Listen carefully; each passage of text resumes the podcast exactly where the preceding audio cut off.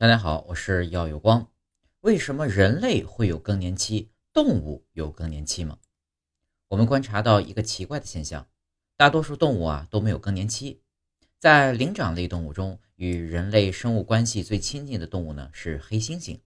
人类与黑猩猩的基因相似度高达百分之九十八点五。雌性黑猩猩没有更年期，它们一直到死亡之前都可以生育，只不过生育率会衰退而已。这也是地球上绝大多数哺乳动物普遍的生育模式，也就是说，生育年龄与寿命是一致的。而人类女性到了五十岁左右就开始进入更年期，这就意味着将永远的失去生育能力。现在人类的平均寿命是七十多岁，也就是说，女性最后三分之一的人生不能生育。那么，人类更年期的意义何在呢？其实啊。人类女性的生殖期并不短，但由于人类寿命较长，过了生殖期之后仍可以存活相当长的一段时间，而其他动物在丧失生殖期后不久就会死亡。两者相比较之下，人们才会有种人类女性生殖期较短的错觉。人类女性之所以长寿，一个很重要的原因在于，失去生殖能力的女人可以帮助正值生殖期的女儿哺育后代，提高后代的存活率。因此呢，更为长寿的基因被挑选继承下来，这就是著名的祖母假说。祖母假说认为啊，在不断进化的过程中，成年人类寿命要比成年类人猿寿命更长。原因在于祖母帮助喂养孙辈，促进了基因的优化。二十世纪八十年代，两位人类学家在坦桑尼亚与哈扎族人居住在一起，他们呢在当地观测到。年老的女性会每天收集食物喂养他们的孙辈。由于年老的女性承担了抚养孙辈的责任，因此呢，年轻的女性可以更快地繁殖下一个宝宝。如果一个家庭中缺乏年老的女性，那么年轻的女性则会承担养育孩子的全部重任，不仅会导致下一个繁殖期变长，还会导致后代的存活率变低。在自然界中，能帮助生物更好的繁衍的基因会被自然选择所挑选出来。科学家对祖母假说做了一次数学模型预测，在该模型中使用了黑猩猩作为对比项，其他任何条件不变，只需要改变一点点祖母的喂养。结果显示，五万年之后，黑猩猩将会拥有和人类差不多的寿命。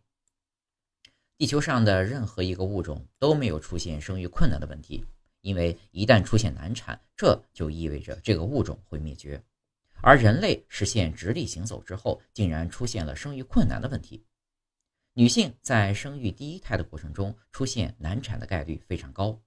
如果没有人助产，她无法单独完成生育。因为人类出现了生育困难的问题，所以呢，养育后代付出的成本就会加大，需要中年女性也参与到养育后代的工作中。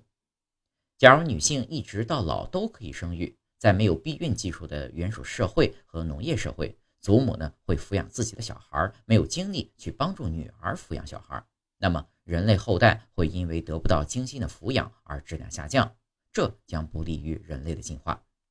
那么，为什么极少数动物也有更年期呢？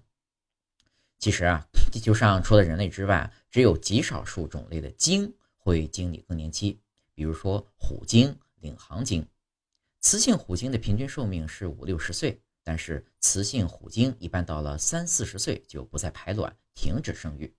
而此时的雌性虎鲸呢，依然身强体壮，并没有衰老的迹象。这说明更年期不是人类所独有的，它是自然进化的产物。也许你会问，既然更年期是自然进化的产物，那么为什么与人类生物关系最近的灵长类动物没有进化出更年期？而与人类关系非常远的鲸却进化出更年期呢？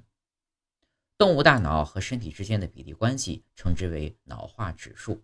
一般来说，脑化指数越高的动物智力越高。地球上脑化指数最高的动物是人类，其次是海豚，然后是虎鲸，黑猩猩才排名第四。海豚和虎鲸虽然没有进化为智慧生命，但是它们的社会化程度非常高。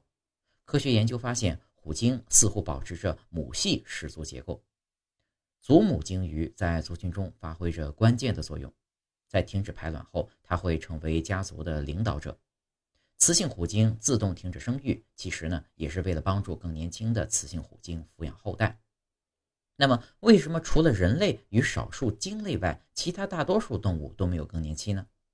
之所以大多数动物没有更年期啊，是因为其他的动物在丧失生育能力后不久，会因衰老无法捕猎而死亡。也就是说，它们还没等到更年期来临就已经死亡了。生殖策略有很多种，祖母假说只是其中的一种，而且祖母的生存也要消耗能量。对于许多动物而言，牺牲年老且丧失生殖能力的个体能够节约能量，提高后代的存活率，这也是大多数动物没有更年期的原因。